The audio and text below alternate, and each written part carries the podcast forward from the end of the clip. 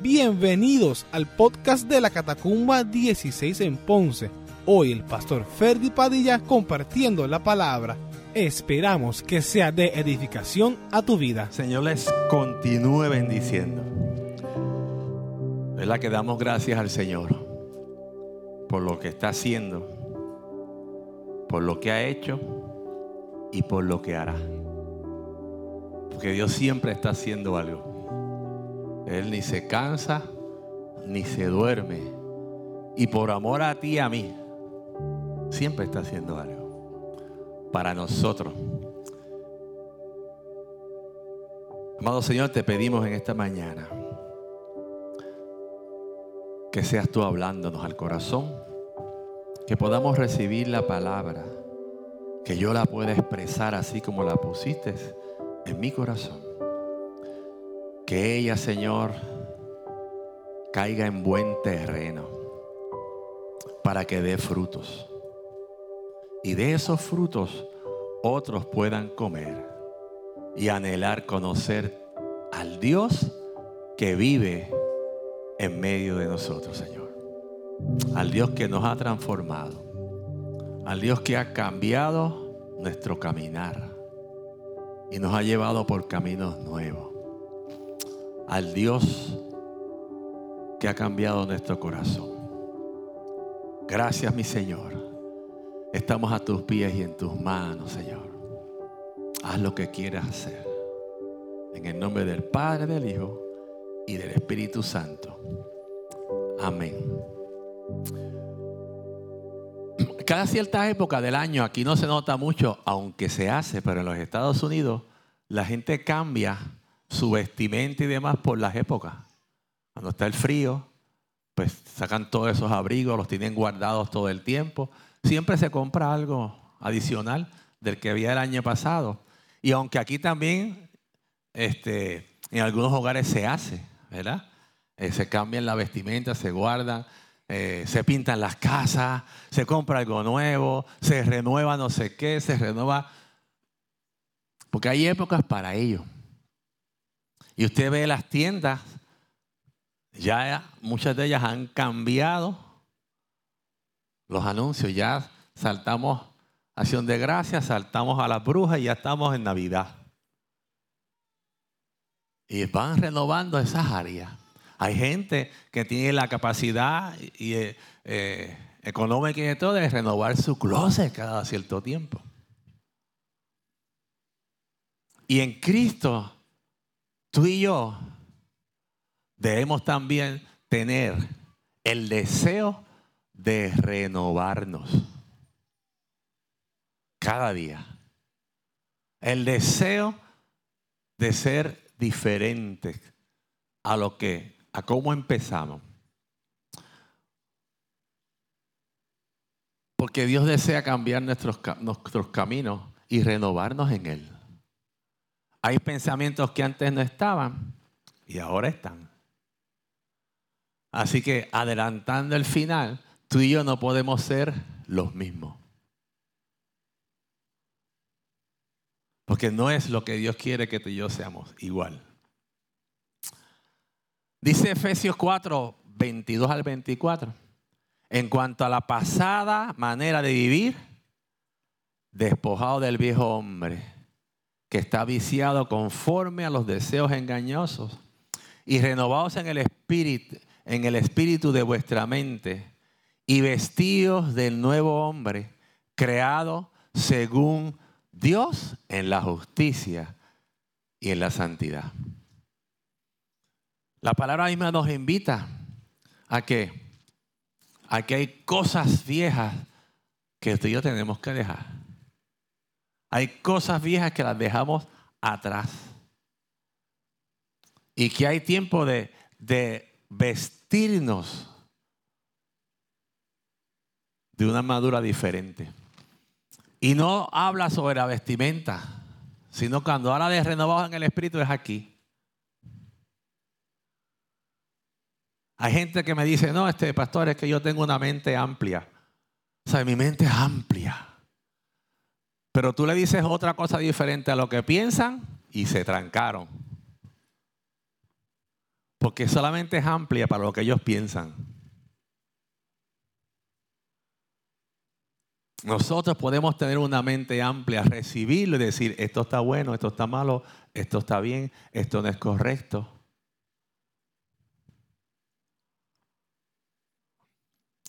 Y Dios trabaja en ello. Y es triste ver cómo cada cierto tiempo la gente renueva, renuevan préstamos, renuevan los carros, renuevan las casas, pero nunca nos paramos a decir y a pedir, Señor, renuévame. Necesito que cambie ciertas cosas en mí y me ayude a cambiarlas. Porque hay cosas que ya Dios las habló al corazón y solamente está esperando que tú y yo accionemos. Que tú digas así. Ya Dios habló. Porque ya la palabra nos lo dijo. Y si tú y yo queremos resultados diferentes en nuestra vida, el cambio tiene que empezar por nosotros. Si tú quieres ver y disfrutar de la plenitud de Dios en tu vida, tienes que hacer ajustes si no lo estás haciendo ahora. Tú y yo necesitamos renovar cada cierto tiempo. Y tal vez tengamos costumbres que son nuestras y están ahí, pero Dios está pidiendo ya cámbiala. Tal vez tengamos situaciones del pasado que pasaron y a través de esas situaciones marcamos nuestro presente. Y dicen, no, eso pasó allá. Sal de ahí. Tú y yo tal vez tengamos unos conceptos que están equivocados y lo sabemos porque no dan buen fruto, pero es lo que hemos tenido siempre. Y Dios te dice, es que eso no funciona. Pero hay veces que creemos que por dejar de hacer esas cosas perdemos la identidad de lo que somos. Y mire, pierde su identidad. Pero Dios le da una identidad nueva. Hijos de Él hijos del Dios vivo, del que creó los cielos y la tierra. Y leímos que tenemos que despojarnos. No es decir, Señor, despójame, no, despójate. Es como cuando usted llega todo sucio del trabajo y demás y, y sudado con los que trabajan fuera con este sol maravilloso pues uno lo llega con, la, con el deseo de quitarse todo, meterse al baño. Y si somos de los que sudamos un montón cuando estamos en el sol, pues a veces la ropa no, no permite ni que te llegue al baño. Déjala acá. Déjala acá y métete al baño. Porque uno lo que quiere es dejar eso atrás y sentirte refrescado, como que renovado. Cuando te metes en la ducha, sientes como que alivio. Pero cuando tú permites que Dios te renueve, es lo mismo. Señor, gracias. Porque antes yo pensaba en esto y ahora no lo veo igual. No lo veo igual. Y no lo ves igual porque tú hiciste un esfuerzo de no verlo igual. Es porque Dios comienza a cambiar la forma de ver las cosas si tú lo permites, a menos que estés ahí anclado, trancado o trancada, como el burro, petando las pezuñas sabiendo que Dios te está hablando. Y hay gente que le gusta porque eso es lo que saben. Y es importante que cada día tú y yo permitamos que Dios nos renueve. Es importante que tú y yo nos confrontemos con la palabra, eh, aprendamos de ella, eh, recibamos el consejo, estemos entre hermanos para que, para que los, los malos conceptos cambien y para que haya hambre y sed de su palabra. Si usted le receta un medicamento y se lo toma cada, le dicen que es cada cuatro horas, y se lo toma cada diez días, sabe que puede ser que los síntomas le desaparezcan, pero la enfermedad sigue ahí. Porque el medicamento está hecho para que se lo tome como diga, para que le quite la enfermedad, no solamente los síntomas. Es que yo me siento bien. ¿Tú no has hecho eso? Yo lo he hecho. Ah, ya no. Ya me siento bien. Y si la medicina sabe, porque yo, yo todavía no he probado medicinas que sepan buenas. No sé por qué no puedo hacer una que sepa buena. Aún a lo que dicen que es de cherry, como tú te lo tomas y dices, ¡a rayo! no, no. Y hay veces que la medicina que te va a dar el Señor a ti y a mí no nos va a gustar, pero nos va a sanar. Efesios 2.3 dice, entre los cuales también todos nosotros vivimos en otro, en otro tiempo en los deseos de la carne, haciendo la voluntad de la carne, de los pensamientos, y éramos por naturaleza hijos de ira, lo mismo que los demás. Nosotros estábamos allá, pues ya no podemos estar allá y pasearnos por allá. Porque dice la escritura que antes éramos eso. Antes cualquier cosa nos molestaba. teníamos ira, envidia, molestia. Señalábamos a otros y aquella allá. Y esto aquí mando yo. Por encima de mí ni Dios está. Hay gente que no lo dice así, pero se mueve así. Se mueven así. Nuestros pensamientos pueden llevarnos a hacer nuestra propia voluntad, no la voluntad de Dios. Es que yo pienso diferente. Es que yo, dice, pero es que la palabra dice eso. Sí, sí, no, pero. Pero yo no lo pienso igual, pero es que la Biblia dice eso. Sí, pero.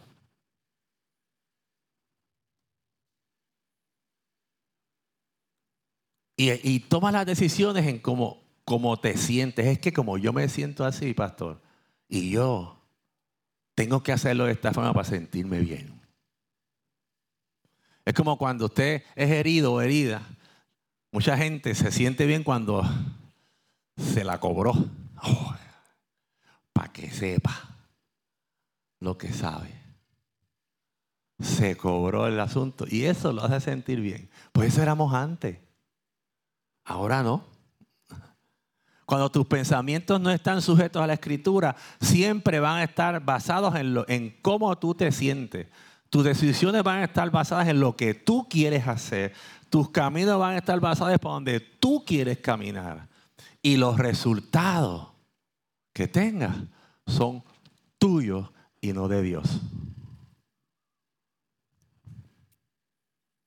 Queremos a veces eh, hablar de un Dios que no, que no es.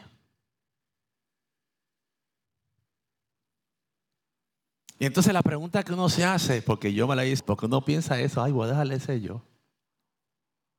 Si yo siempre he hecho las cosas así.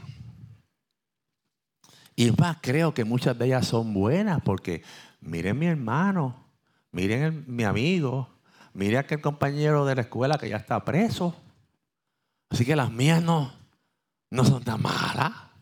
Deben ser buenas, porque estoy en la universidad, me gradué. O sea, deben ser buenas. Porque cuando nuestros pensamientos no están sujetos a la palabra, creemos que nosotros lo hemos hecho bien. Y muchas veces el resultado bueno no es por causa de nosotros, es por causa del que vive con nosotros. Y en este caso es por causa de nuestras esposas a veces, que han sostenido y han guardado y han cubierto y han encubierto todo, todo lo malo que tú y yo hemos hecho.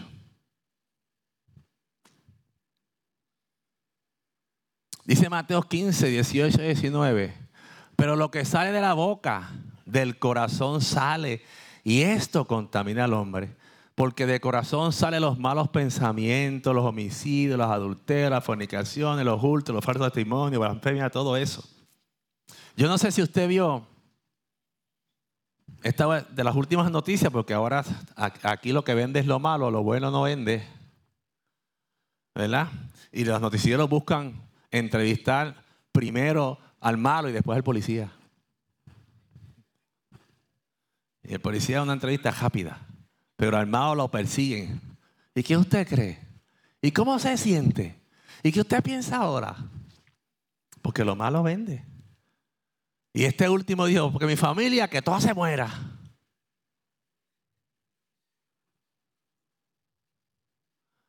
Y ese, ese estribillo estuvo en, en el noticiero de la mañana, del mediodía, en el adelanto de la noticia.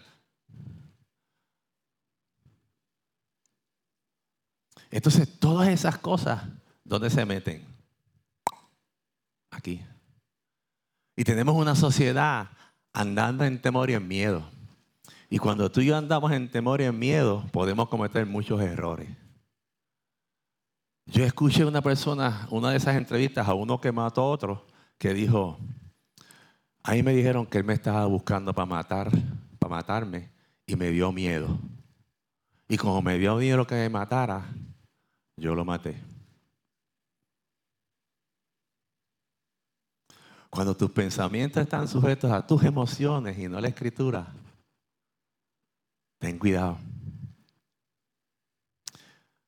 Y es por eso que la palabra nos dice que sobre toda cosa guardada, guarda tu corazón, porque de él mana la vida. Y cuando habla del corazón, no habla del que tenemos en el pecho, habla del que está aquí. De donde están todos nuestros pensamientos, donde se motivan todos ellos, donde tú tomas decisiones, donde eh, tú analizas.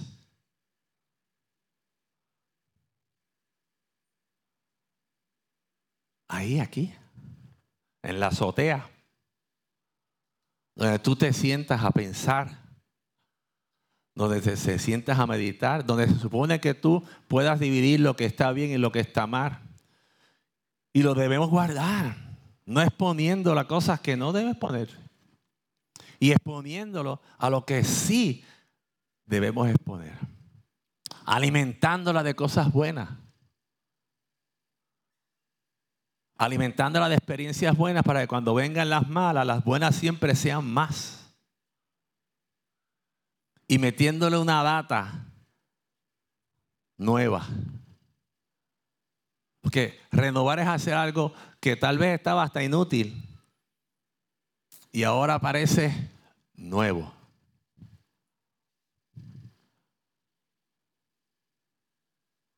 Vuelve a tener garantía. Por eso hay veces que usted, los celulares, el seguro le envía y le dice, te estamos enviando uno que fue renovado y tiene garantía. Si no hay, te dan uno nuevo. Pero si tienen esos renovados, es que cuando tú lo ves, si no te dice que fue renovado, tú no te enteras. Y no solamente eso, te dice, y tiene garantía. Tú y yo fuimos renovados. Y Dios en esta garantía. Él es el que da la garantía de lo que está haciendo en tu vida y en la mía. Pero tú y yo nos tenemos que dejar de renovar. Señor, yo necesito que tú me cambies. Necesito limpiar mi corazón. Necesito sacar cosas que no, que no deben estar allí aunque parezcan buenas. Aunque parezcan de cuidado pero muchas de ellas son egoístas. Muchas de ellas son para mí.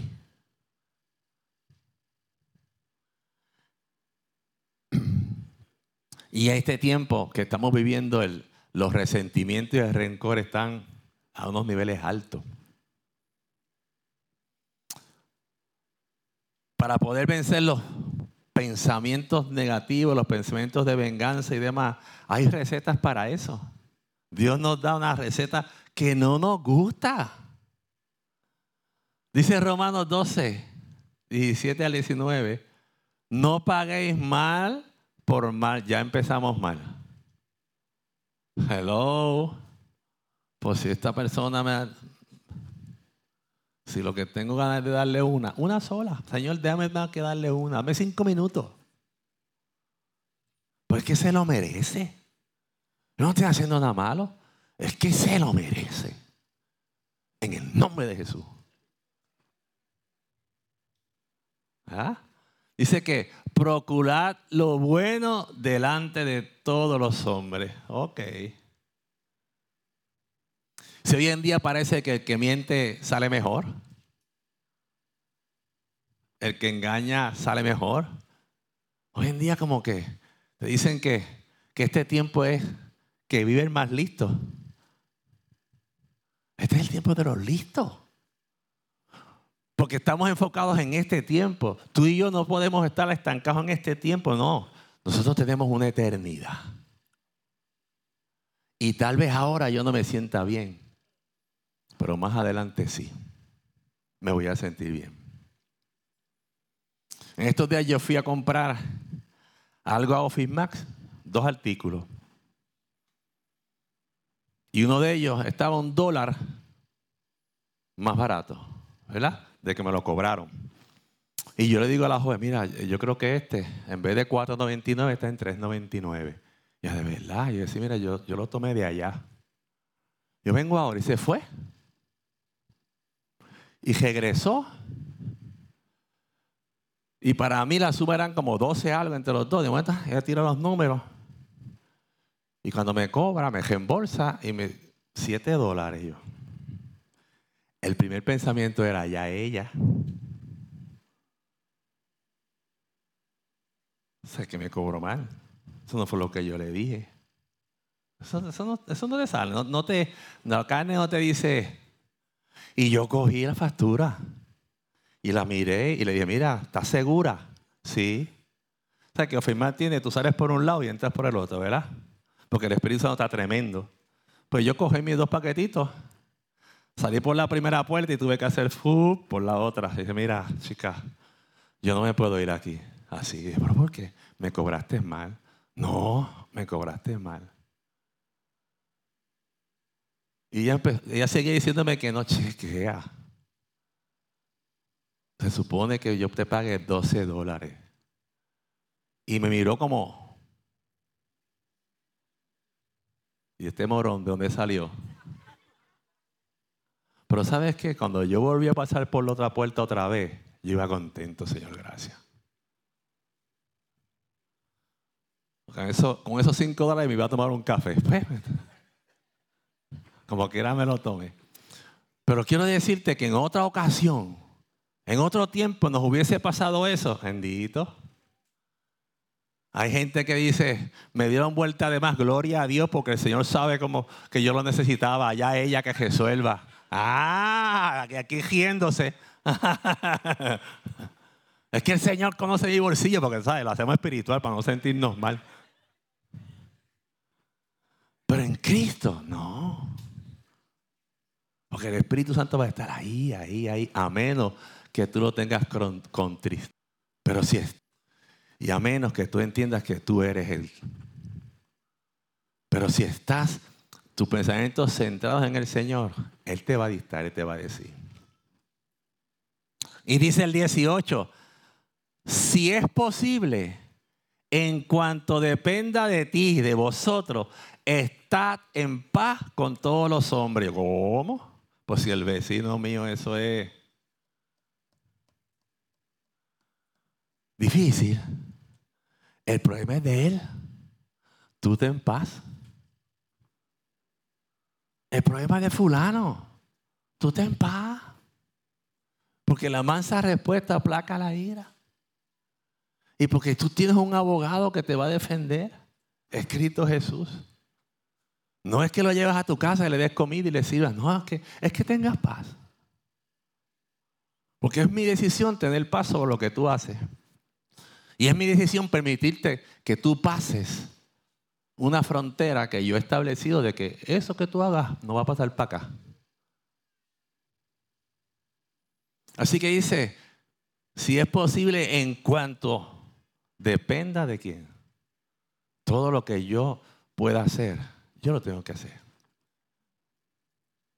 No os venguéis vosotros mismos, amados míos sino dejad lugar a la ira de Dios. Porque escrito está, mía es la venganza, yo pagaré, dice el Señor.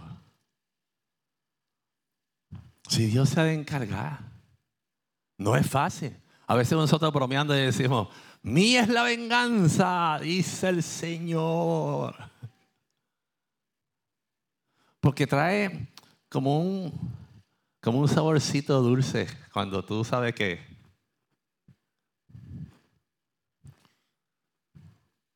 pero se convierte en amargo.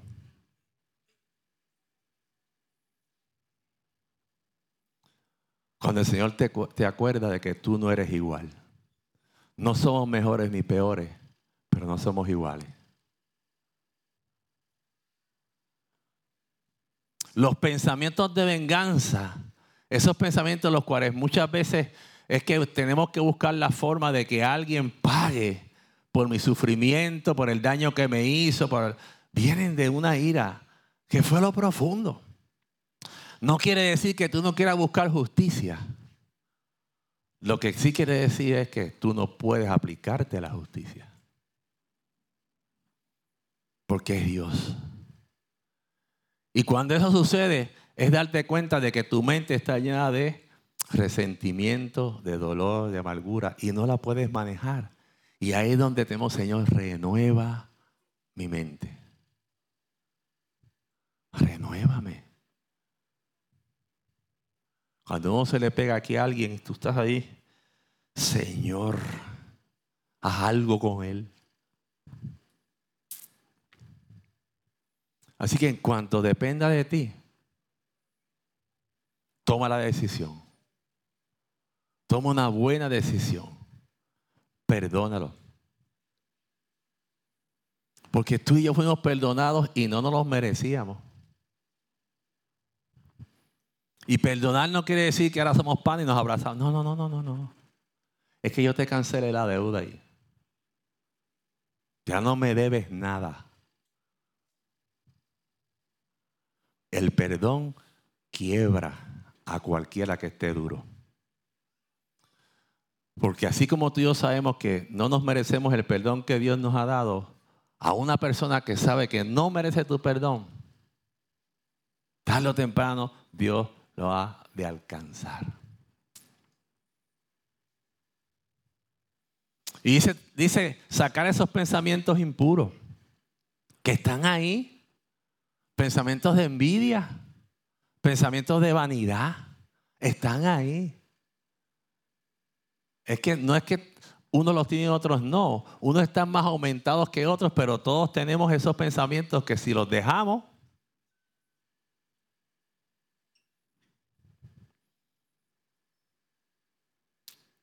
codiciamos a veces lo que a mí me gustaría tener lo que tú tienes.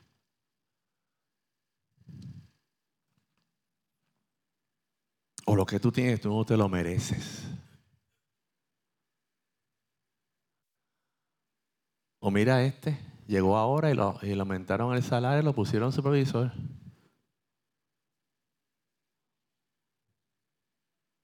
Hay injusticias, claro que las hay. Pero eso no debe provocar en ti y en mí una reacción. Que es natural y normal, hermano. Todos las hemos tenido. Claro. Uh. Y el pastor no está exento.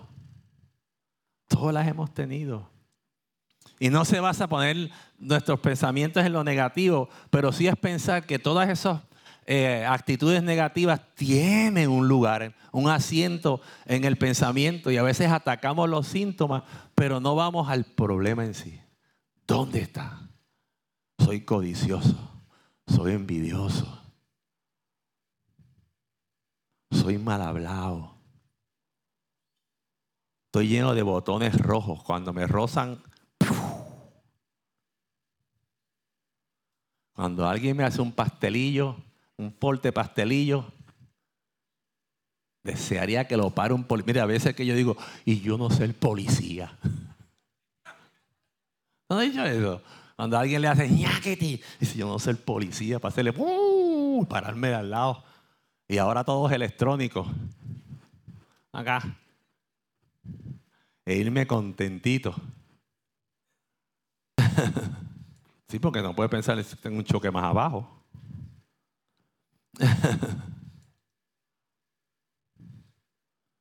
Hay gente que a veces sus pensamientos negativos o pensamientos impuros y demás, en realidad es un deseo de ser admirado. Tiene un deseo, yo no necesito que me admiren. Entonces siempre están buscando la manera de que alguien te reconozca, aunque por lo que te reconocen no es ni como tú eres. Cuando te quitas todo eso, la gente dice, adiós, eras tú. Es como los famosos filtros del... Hay gente que si yo la viera en persona, de hace tiempo que no las veo, pero si me encuentro con ella, le paso por el lado. Porque usted sabe que tienen un filtro del caro. Del caro. y cuando los ves, adiós eres tú. Anda. Pues aquí hay gente en Cristo que tiene unos filtros. Uh. Entonces buscan, es que yo, yo necesito que me reconozcan.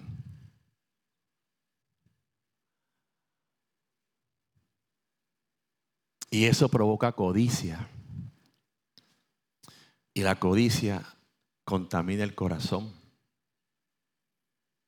Y es algo a lo cual tú y yo no creemos que lo tenemos, pero siempre está ahí.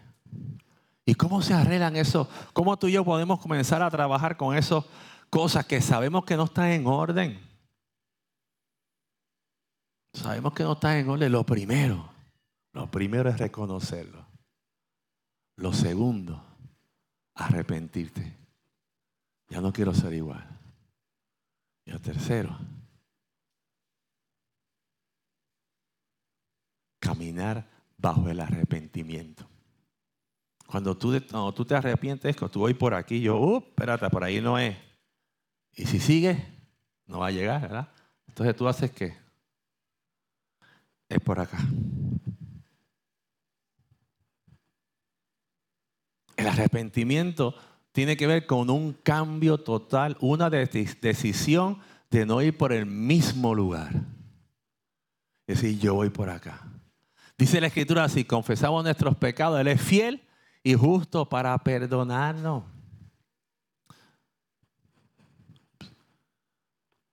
Él, nos va a perdonar. Nuestros cónyuges nos van a perdonar. Y tú te vas a perdonar. Porque cuando tú reconoces dónde está tu mente y dónde has estado, comienzas a hacer los cambios. Ayer escuchaba el testimonio de alguien, mi esposa y yo, que él decía a la iglesia, si yo no les confesara esto, nadie sabría que yo fui este este este esto. Y honestamente yo no lo conocía, pero lo miré y dije, ¿de verdad? No, un muchacho bueno, medio neuroican así. Y la iglesia, y él decía, Dios me cambió. Y estoy aquí para aprender a cómo ser diferente. Es importante que tú y yo procuremos renovar nuestra mente. Es importante que tú digas, espérate, y uses un filtro. Tú no puedes ser tu propio espejo. ¿Quién se levanta y se mira al espejo y dice, diache, qué feo estoy? ¿Hay alguien que se levante y lo diga? Que se lo diga él mismo.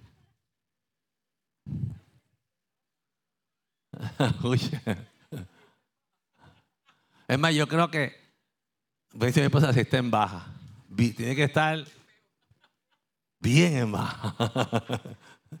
Porque uno, por más mal que se sienta, digo, pero por lo menos, por lo menos gusto.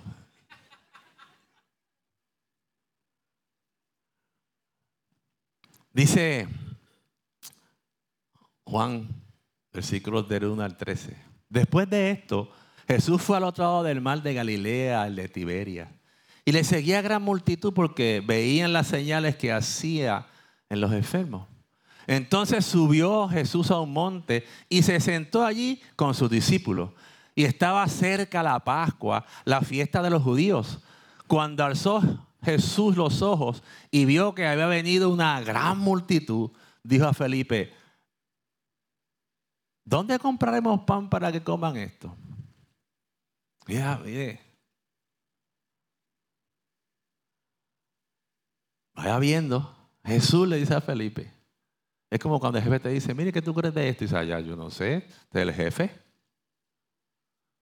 Y muchas veces el jefe lo hace para qué? Para probarte. Pero esto decía, dice la misma palabra, para probarle, porque él sabía lo que había de hacer.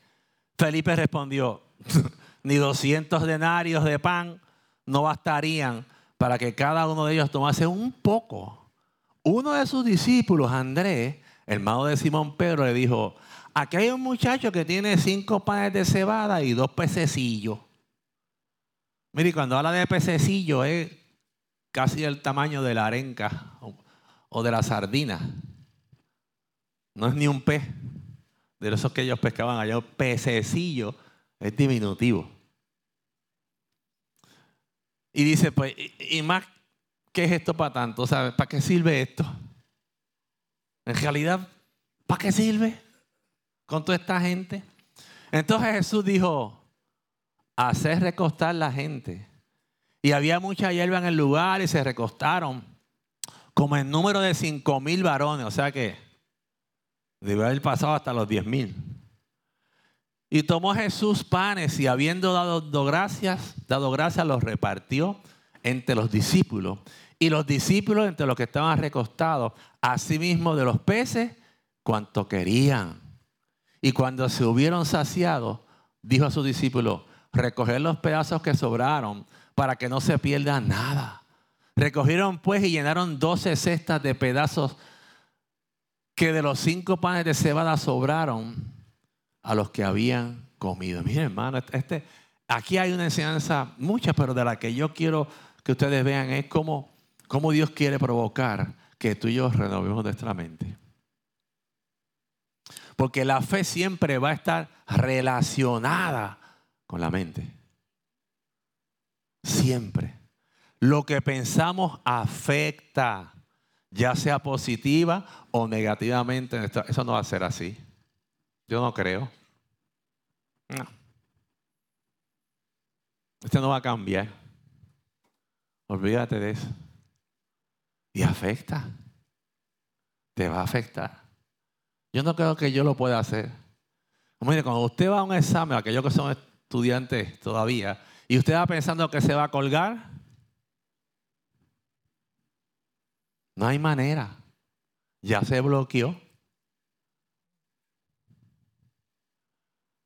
Hiciste todo lo que tenías que hacer, estudiaste, te esforzaste, te lo sabes todo, pero dice, pero, qué?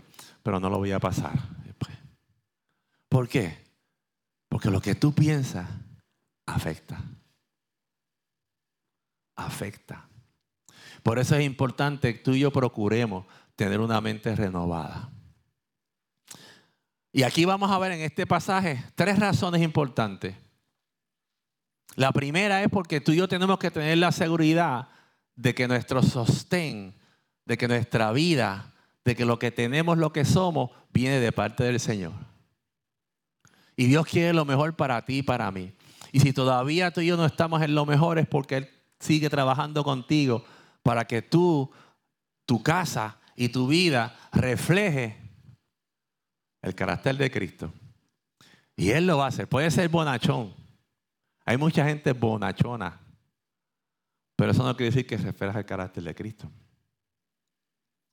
Porque de Jesús nunca dijeron que es un bonachón.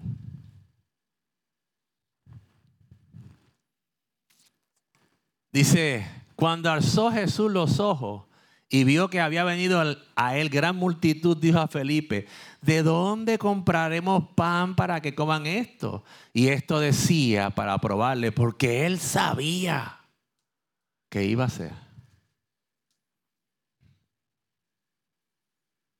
Dios sabe qué va a ser. Renovar nuestra mente es cambiar la forma de pensar, es reemplazar diferentes clases de pensamiento. Yo tiendo, ahora no tanto, pero sí tendía a ser negativo. De vez en cuando me sale. Eso es, mi esposa dice, pero déjame explicarte. Porque no me han explicado el asunto y ya yo he dicho, no se puede. Así, pum. Y muchas cosas que no hacíamos porque yo... aventurar. Que nos vamos a perder. Es que todas esas cosas. Y los pensamientos negativos te roban buenas experiencias.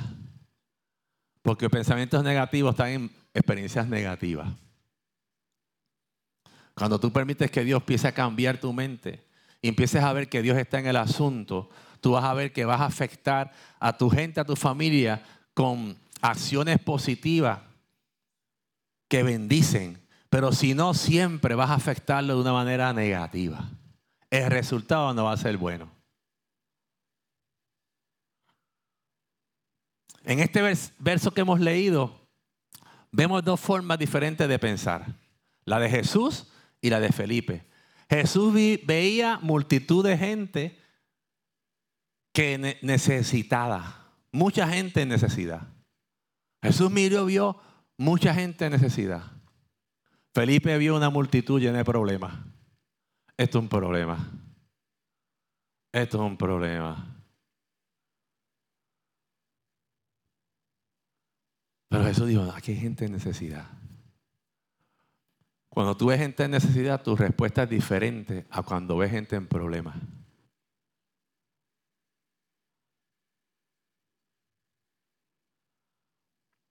De modo que antes de ver la multitud y las cosas bajo el lente de problemas, cámbiala, vela de otra forma diferente.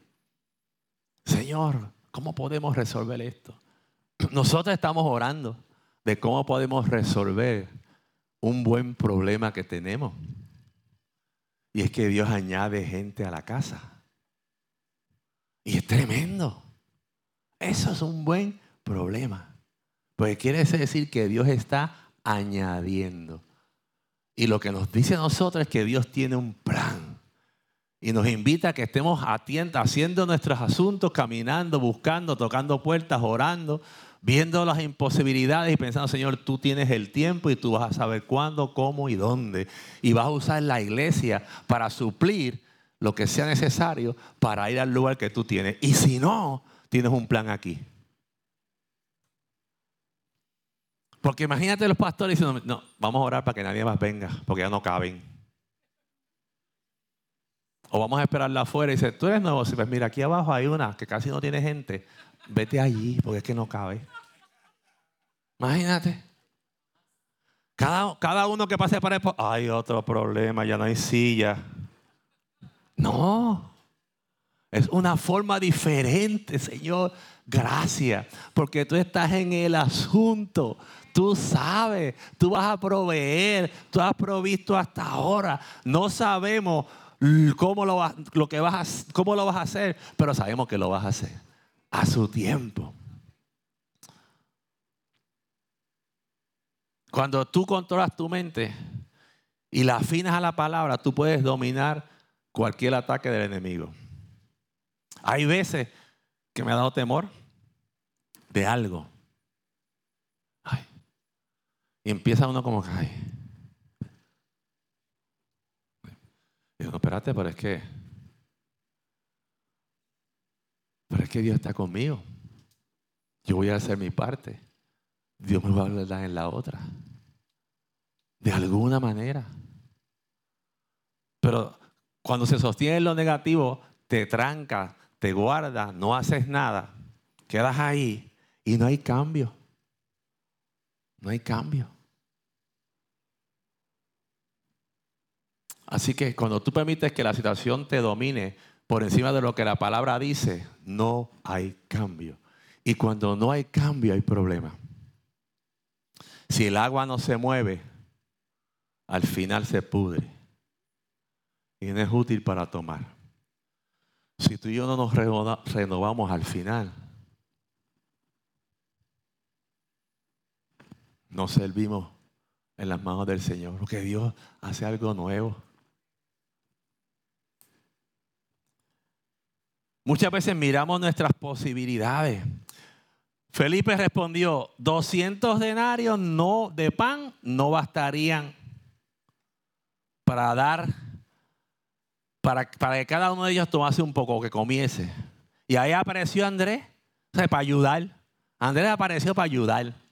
Ayudar y dijo, mira, aquel muchacho que tiene cinco panes de cebada y cuando la escritura ahí le pone apellido al pan, porque ese era el peor pan. Ese era el pan para los cerdos.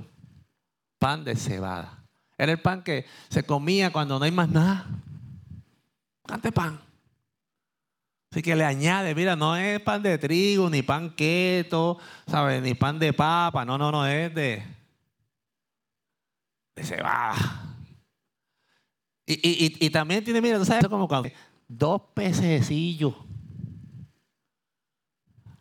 Eso es como cuando usted me dice, mira, cuando usted le dice, ay, este, me hace falta esto, ay, yo tengo uno, pero en casa, ¿y para qué me lo dice? En tu casa no hace nada. Hello, ¿qué problema me has resuelto? Gracias. Pues Andrés fue esa misma actitud, pues para allá. Y después, y después que le dice, pero ¿para qué sirve esto? Ante los ojos de Andrés, no servían para nada. Por las manos del Señor alimentaron a más de cinco mil. Felipe veía la cantidad de dinero. Un denario era el sueldo de un día. Andrés veía lo que tenía el muchacho, cinco, cinco panes de cebada y, y esos pececillos. Una mente renovada mira más allá de las posibilidades humanas, porque sabe que todo lo que se pone en las manos del Señor es suficiente. Y todo lo que Dios me ha dado es suficiente. Lo que Dios nos ha provisto hasta ahora es suficiente pero siempre nos da de más. Vivir anhelando más y más es robarte la paz del día de hoy. Y no es que no anheles mejorar, no es eso. Pero da gracias por lo que tienes y prepara tu corazón para lo que Dios va a dar. El Señor es el que multiplica. Aquí está un muchacho que tiene cinco panes. Y el Señor ¿Qué le dijo? Dile a todos estos cinco mil que se acuesten un ratito. Uy, acostarse a dormir con hambre. Eso no sé, yo no, yo no lo he logrado. y yo soy dormilón. Pero con hambre. Voy a la nevera cada diez minutos a ver si alguien le ha echado algo a la nevera. Usted no hace eso. Ay, Dios mío, es lo mismo. ¿Sí? Está ahí. y es entender que el Señor multiplica lo que tú pones en sus manos. Cuando tú pones tu vida en sus manos, Dios hace algo con ellos. Cuando tú pones tus talentos en sus manos, Dios los hace. Cuando tú te rindes a Él, Dios provoca cambio. Cuando tú le pides, Señor, aquí están mis pensamientos, aquí está lo que yo soy, Dios hace algo. Porque a diferencia de eso, el muchacho, el muchacho, yo pienso, versión por si acaso, opinión mía, que el muchacho, el niño o el jovencito dijo, mira, fue donde el maestro, yo quiero llegar al maestro, por lo menos para que él coma. Tengo esto. Yo quiero llegar. Y tal vez insistió tanto que Felipe dijo, ven acá, olvídate. Y Dios tenía un plan para ello. Una mente renovada nos da reposo. Porque entonces Jesús dijo, hacer recostar a la gente. Y había mucha hierba en el lugar y se recostaron. La gente, Dios lo dijo, ok. Qué bueno es confiar en el Señor. Hay veces que uno no sabe lo que va a hacer. Pero confiar en que Dios lo va a hacer nos hace descansar. Hay dificultades ahí, pero Señor, yo en ti confío.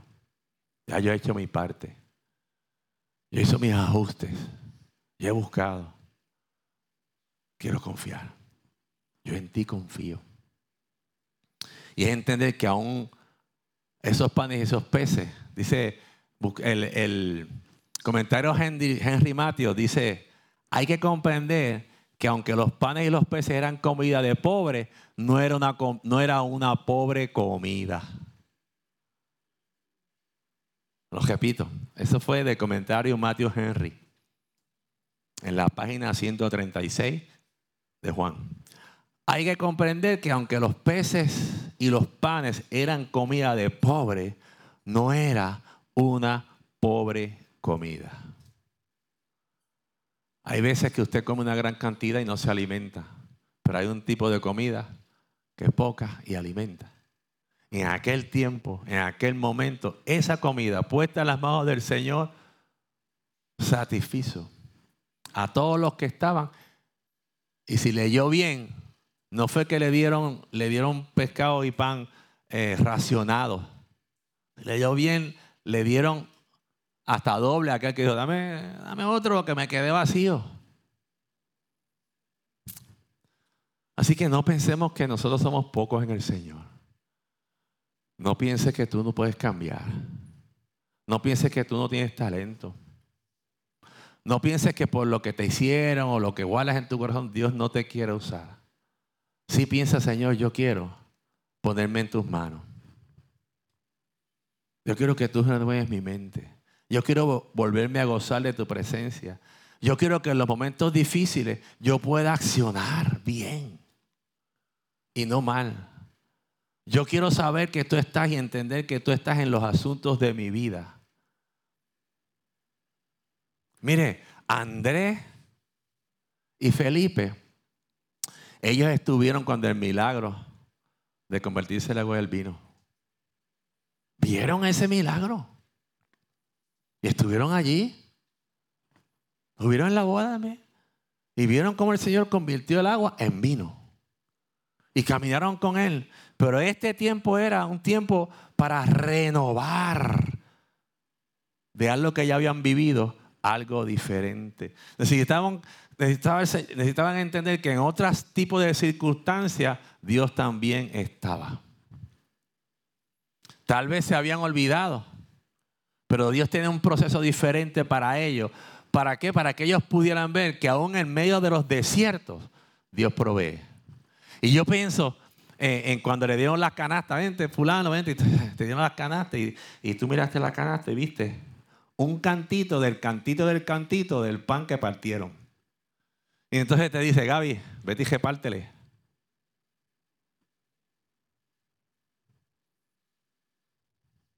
¿Qué no crees?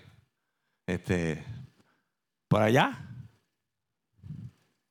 La obediencia y bendición. Y yo pienso que cada vez que, yo creo que algunos me miraban, aquí voy, en el nombre del Señor. Y metían la mano.